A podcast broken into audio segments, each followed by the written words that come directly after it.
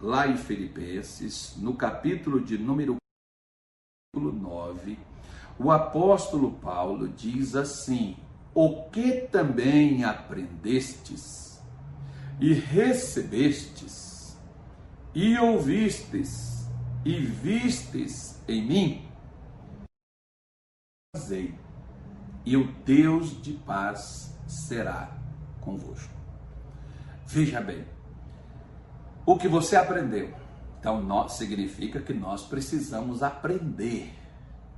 É, tem pessoas que às vezes elas acham que elas já sabem tudo, elas já conheceram tudo, elas já entendem sobre tudo e já sabem sobre tudo. Você pode ver que nós somos é, nós somos cientistas políticos, nós somos treinadores de futebol, nós somos entendidos em economia, nós somos entendidos em Bíblia, nós sabemos tudo, né? porque o brasileiro, às vezes, ele é técnico de futebol, ele é presidente de república, prefeito, aquela coisa toda, né? Ministro de Fazenda, aí cada um tem a sua receita para poder resolver sua gripe. Então, mais ou menos assim. Todo mundo sabe um pouco e às vezes esse pouco que sabe não leva a canto.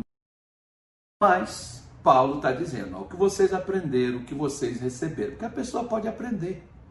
Como o filho aprende da mãe, aprende dos pais, dos avós, da família em casa, mas o que de fato ele recebe é o que o bandido lhe passa na o bandido dá para ele lá fora ele não fica com aquilo que recebeu dos pais, como a pessoa pode também aprender com o pastor na igreja, mas pode ficar com o falso profeta, com aquele que dá um ensinamento que aquela pessoa acha mais viável de viver e de fazer. Eu posso aprender o certo com os outros, mas viver o errado que eu aprendi com outras pessoas. Muitas vezes tem pais que chegam com a gente e eles choram e diz, pastor, onde que eu errei? E a pessoa conta a história nenhum. O problema não é você que errou. O problema é que seu filho ou sua filha aprendeu com outras pessoas e graças a Deus não foi com você. Claro que é triste, é ruim, mas continue sendo este exemplo para os outros. Por isso, Paulo diz: o que você ouviu, o que você viu em mim, isso fazei. Então, o que nós aprendemos, o que nós recebemos, o que nós ouvimos, o que nós vimos nos outros, em pessoas de Deus. Porque muitos, por exemplo, dizem assim: para mim, que eu sou pecador, olha, você tem que olhar para Jesus. Não, tem que olhar para nós sim. Os nossos filhos, as pessoas que nos conhecem, olham para nós porque reparam no nosso procedimento, reparam nas nossas atitudes. Por que, que os outros, através da fé, claro que eles vão olhar, claro que eles vão ver. Né? E claro que Paulo puxou a responsabilidade, por isso é bom, por exemplo, a gente ser o exemplo de coisas boas para os outros, não apenas para né, aquele momento em que nós estamos na igreja, nós não podemos ser crentes somente lá, não. Nós precisamos ser crentes no trabalho, nós precisamos ser crentes em casa, nós precisamos um celular na mão, num aplicativo, numa rede social. Nós precisamos ser crentes com o controle da TV na mão. Nós precisamos disso. É uma necessidade que às vezes nós, como filhos de Deus, nós falhando nisso. Então Paulo puxou a responsabilidade. Vocês viram em mim. Vocês me viram fazendo e deu certo, funcionou. Se eu vejo, por exemplo, um missionário fazendo algo, eu vou lá. Eu me lembro do pastor Luiz Fernando, que eu aprendi a fazer muitas coisas, por exemplo, na igreja, no ministério, foi vendo. Eu ia lá assistir uma reunião com o missionário, viu o que o missionário fazia, como é que ele orava pelas pessoas. O pastor Luiz Fernando, como é que ele fazia? Eu ia lá e fazia imitando aquela fé. E o que acontecia as mesmas coisas, porque Deus é o mesmo, bom para com todos, ricos para com todos e principalmente com aqueles que usam a fé. Né? Então Deus fazia e Deus até hoje faz e acontece, porque diz: o Deus de paz será convosco. Então nós falamos, por exemplo, acerca do que muitas pessoas às vezes perdem na vida. Em 1 Samuel, no capítulo 24, ele fala sobre uh, o estado emocional. Nós somos um espírito, moramos num corpo, temos uma alma. Você sabe a porta de entrada para o mal na nossa vida? Não é nem no corpo, não. Se você está doente, o mal não chegou no seu corpo primeiro. Se você está com problemas financeiros, não foi seu bolso que arruinou, foi a sua alma, o seu emocional. Deus nos deu, Deus fez o espírito, Deus nos deu um corpo e Deus colocou um emocional na nossa vida, que é a alma. Agora, o espírito foi Deus que deu, é Deus que cura, é Deus que trabalha, é Deus que faz. O corpo foi ele que deu, o emocional nós temos que cuidar do corpo e do emocional somos nós. Deus nos deu a vida e nos deu mecanismos, nos deu meios. Nós podemos ter um emocional inabalável. Às vezes o problema não é o mal, o problema é o nosso emocional, que muitas fica em frangalhos quando nós enfrentamos uma adversidade. Aqui em 1 Samuel 17, 24, diz assim: olha, porém, todos os homens de Israel, vendo aquele homem, fugiam de diante dele e temiam grandemente. Não se esqueça que o rei, o general, o, o capitão, o sargento, o soldado raso, todos eles foram para o campo de batalha para enfrentar os filisteus. Eles foram para a luta. Tem gente que vai para a igreja, tem gente que vai para oração, tem gente que vai para a campanha, para a corrente, você vai. Só que quando você vê o resultado, você vê o problema, você enxerga o mal. Poxa, pastor, eu estou indo na igreja, eu estou orando, mas eu estou lutando, mas as coisas não estão acontecendo, não sei o que está vendo comigo, pastor, por que, que minha vida está assim? Pois é, você está lutando, mas ao mesmo tempo que você está lutando, você também está com o seu emocional só o bagaço. Você está com o seu emocional destruído. Por quê? Porque você está com medo do resultado, você está com medo de fracassar, você está com medo de perder, você está com medo de, de, de, de desfalecer, você está com medo de não conseguir, você está com medo de não ir adiante. Poxa, não faça isso. Hoje de manhã, falando com uma irmãzinha, por exemplo, e ela me disse assim: Ô oh, pastor, eu sei que está uma luta, está uma dificuldade, eu sei que foi um milagre isso que eu recebi de Deus, mas eu ore para mim não desfalecer. Mas, querido, oração que vai me desfalecer é eu fechar o meu, o meu emocional. Se você tem um computador, tem uma coisa aí, você tem um negócio chamado antivírus. Qualquer vírus que alguém lançar, tentar entrar no seu, no seu o antivírus vai bloquear aquele vírus. O meu emocional, é claro que você sabe que Satanás, por exemplo, ele ataca o nosso emocional, porque ele sabe que com o nosso emocional destruído, nós estamos arruinados. Você vê, por exemplo, eu nunca vi uma pessoa triste vencer na vida. Eu nunca vi uma pessoa desanimada ela conseguir vitórias. Eu nunca vi uma pessoa que se entrega aos problemas superados. Você vê, por exemplo, que a única coisa que Satanás não conseguiu destruir de Jó foi o seu emocional. Ele destruiu a família, ele destruiu os bens. A saúde de Jó não abalou. Você imagina o que é perder dez filhos num dia só? Você imagina o que é perder tudo que você tem, o homem mais rico do Oriente, e da noite para o dia o mais pobre daquele lugar? É um homem cheio de saúde e vigor, um homem fiel, íntegro, temente a Deus, se diz falando de Jó, dando seu currículo, e de uma hora para outra esse camarada perder tudo, parece que Deus não existe. Onde é que Deus está? Cadê Deus? Porque Deus para nós, muitas vezes, gente, virou apenas aquele que abre a porta para sair das confusões. Nós só acreditamos nele se o vento estiver soprando em nosso favor, se as coisas estiverem dando tudo certo, fluindo, nós vamos acreditar nele.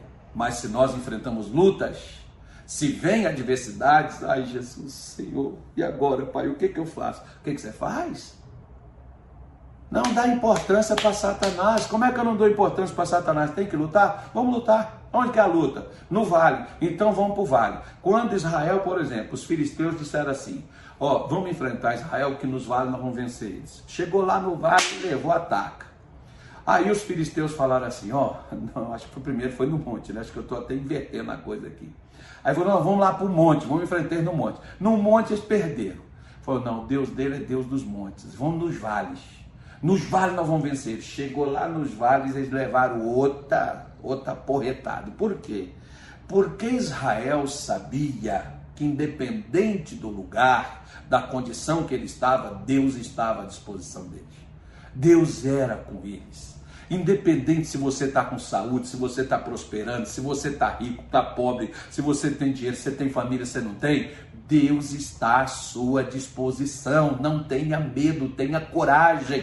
Tenha fé, seja determinado, não deixe que o seu emocional seja abalado por causa das circunstâncias, por causa daquilo que você vê. Como é que o nosso emocional se abala? Por causa do que vemos, por causa do que ouvimos, né? por causa do que sentimos. Isso é que abala o nosso emocional.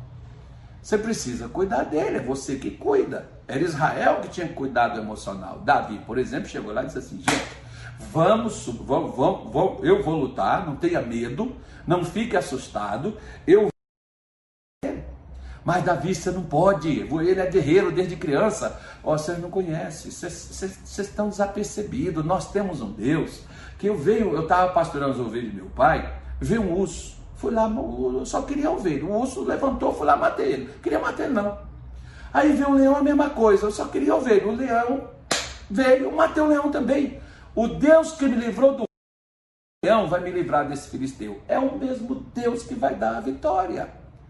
Por Deus poderia dar para qualquer um de Israel. Por que, que não deu? Porque eles emocionalmente estavam com medo. O emoção, a emoção deles, o sentimento deles, nós estamos ferrados. Vamos embora, vamos correr, vamos largar para lá, deixa de lado. É complicado, é difícil, sabe? Pois é. Para com essa coisa. Não deixe o seu emocional se abalar. Segunda coisa que eu falei, a percepção da vida. Nós precisamos. Qual é a percepção que você tem? Eu não estou falando sobre pensar positivo. Nós falamos de fé. Isso aí para pensamento positivo é para outras pessoas. Embora a gente até estude um pouco também, mas não é isso que é o centro do nosso ensino. Nosso ensino é Bíblia. Então, em Mateus 6, 22, ele diz assim: A candeia do corpo são os olhos. De sorte que, se os seus olhos forem bons, todo o teu corpo terá luz. Eu gosto quando Deus diz assim para Jeremias: Jeremias, o que vês? Jeremias diz assim: Eu vejo um peixe debandando, eu vejo um leão vindo em meu encontro, eu vejo um, um crescendo, mais ainda.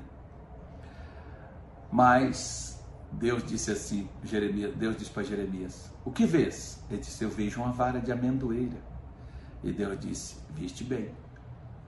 É realmente amendoeira que você está vendo. Jeremias, eu velo sobre a minha palavra para a cumprir. Se você estiver vendo, Jeremias, o que diz a minha palavra, Jeremias, igualzinho o que eu falei, é igualzinho o que eu vou fazer.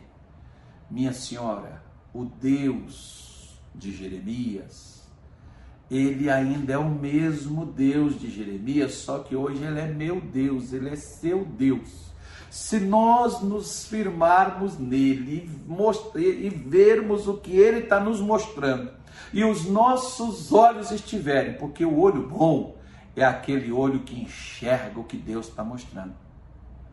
Mas o olho ruim, ele só enxerga o que Satanás mostra. E Satanás sabe que a percepção da vida para a gente ter é de acordo com como tiver a nossa situação. Então ele só mostra a gente cadáver. ele só mostra a gente tragédia. Ele só mostra a gente sufoco, ele só mostra a gente dor, ele só mostra a gente sofrimento, ele só. Perdoa a expressão da palavra, mas está escrito na Bíblia, tem gente que não gosta, que acha que é palavrão, mas Deus diz assim: não sabe que és um pobre, desgraçado, segue nu. Ele só mostra desgraça, que é infelicidade, porque ele sabe que quando os nossos olhos batem num, num exame positivo, ai meu Deus, eu não esperava isso, Jesus. Quando seus olhos batem num problema, você diz, meu Deus, e agora o que, que eu faço? O que, que você faz? Não faça nada, já foi feito. Você só deve crer, você só deve se firmar, você só deve olhar para aquilo que é bom. O que, que é bom? Os olhos bons é aquele que olha a vida na perspectiva divina. Por isso, o profeta Joel, no capítulo 3, versículo 10, ele diz: Diga ao fraco, eu sou forte. Ele não está falando para eu dizer que eu sou forte. Eu posso ser fraco, eu sou limitado, eu sou de carne e osso igual você. Se cortar aqui sai sangue, se bater aqui dói. Né? Eu, eu, eu sou não sou diferente de você. Mas ele está dizendo, o profeta está dizendo: você pode ser fraco e limitado, mas o seu Deus é forte. Eu me lembro desses dias aí que eu fiquei semana passada aí fora de combate, que eu não fiz exame, mas a minha nora fez, deu positivo, não precisava fazer, né? Eu tive contato com ela. então não precisava fazer nada, não. Ela estava curtindo os problemas, curtindo aí vencendo o Xing Mas, mas é o que nós precisamos entender, é o que nós necessitamos, é a nossa vida. Né? E, e, e, eu me sentia que, né, eu até brinquei com o pessoal lá na igreja, que parece que o chupa-cabra pegou ali e fez assim, tira todas as forças. E eu me lembro que eu dizia assim, Senhor, Tu és a minha força. Eu estou sem força, mas o Senhor é a minha força. É a minha rocha, é a minha salvação. Pois é, se eu fosse olhar pelos olhos da, da, do Senhor, estava no buraco, né, filho? Eu estava no escorrega, lá vai um. Aí vai um, vai dois, vai três, vai cinco, vai dez. Então você tem que olhar nas perspectivas divinas. De quê? Cada vez mais vai melhorar. Hoje está hoje tá bom, não? Amanhã estará melhor.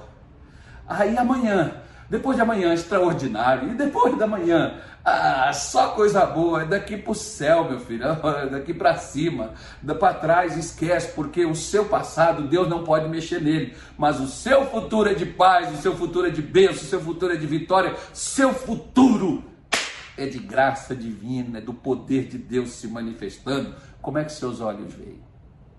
Ah, pastor, poxa, até é bom, sabe, quando o senhor fala essas coisas assim, eu até, até, até crio então por que que você ficar firme com Deus e você larga o que Satanás está fazendo para lá? Deixa Satanás mostrar para quem quiser ver. Eu até me lembro, por exemplo, de uma vez que quando na igreja, eu até pegava, colocava lá no altar e falava, gente, olha aqui, o demônio, como é que você faz na vida da pessoa? O demônio, eu faço isso, eu mato, eu ponho doença, eu ponho isso, eu ponho aquilo, eu faço assim, eu faço assado.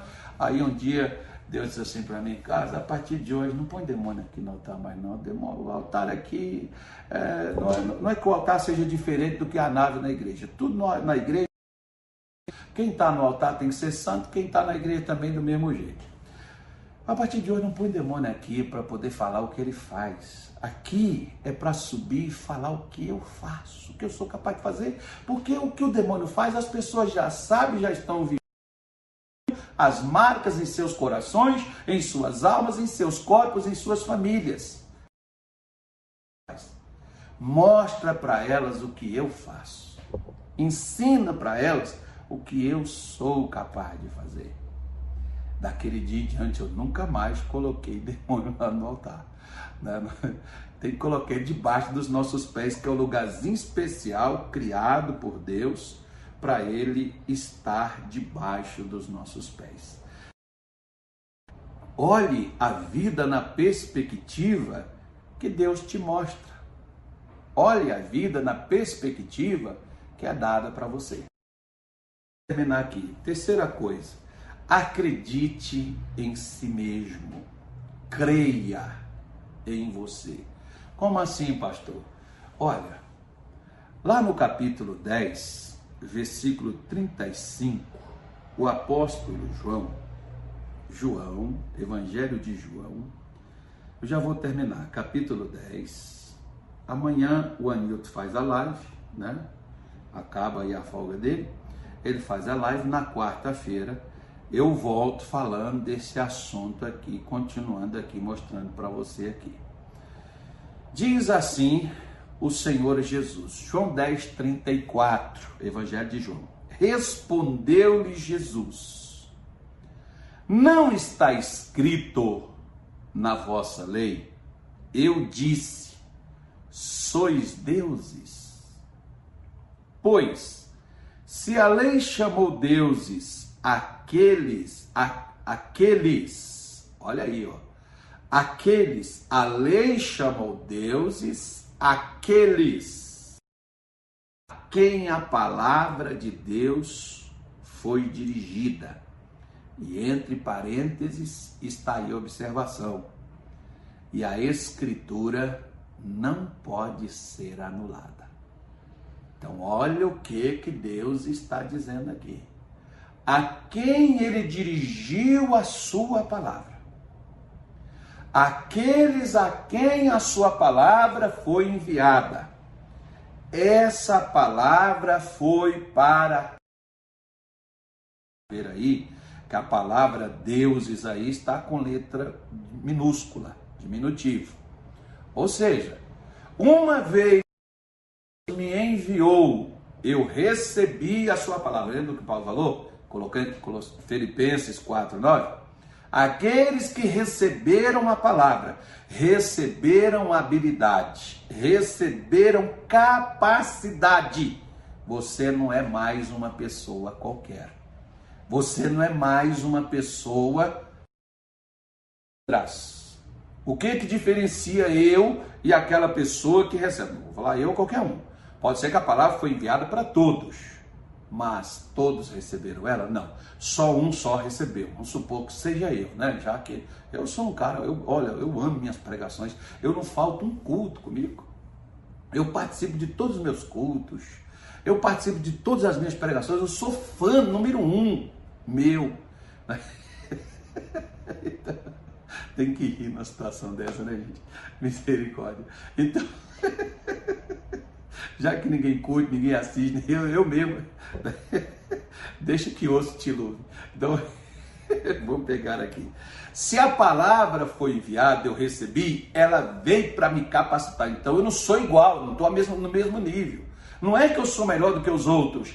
A palavra é que me deu um destaque. A palavra é que me deu outro nível, outro patamar. Lembra, por exemplo, que Jesus estava lá 40 dias, 40 noites, jejuando. Chegou quem lá? Lúcifer. Gente, será que Jesus não estava ungido? Ah, estava. Não estava santo? Ué, nem pecou.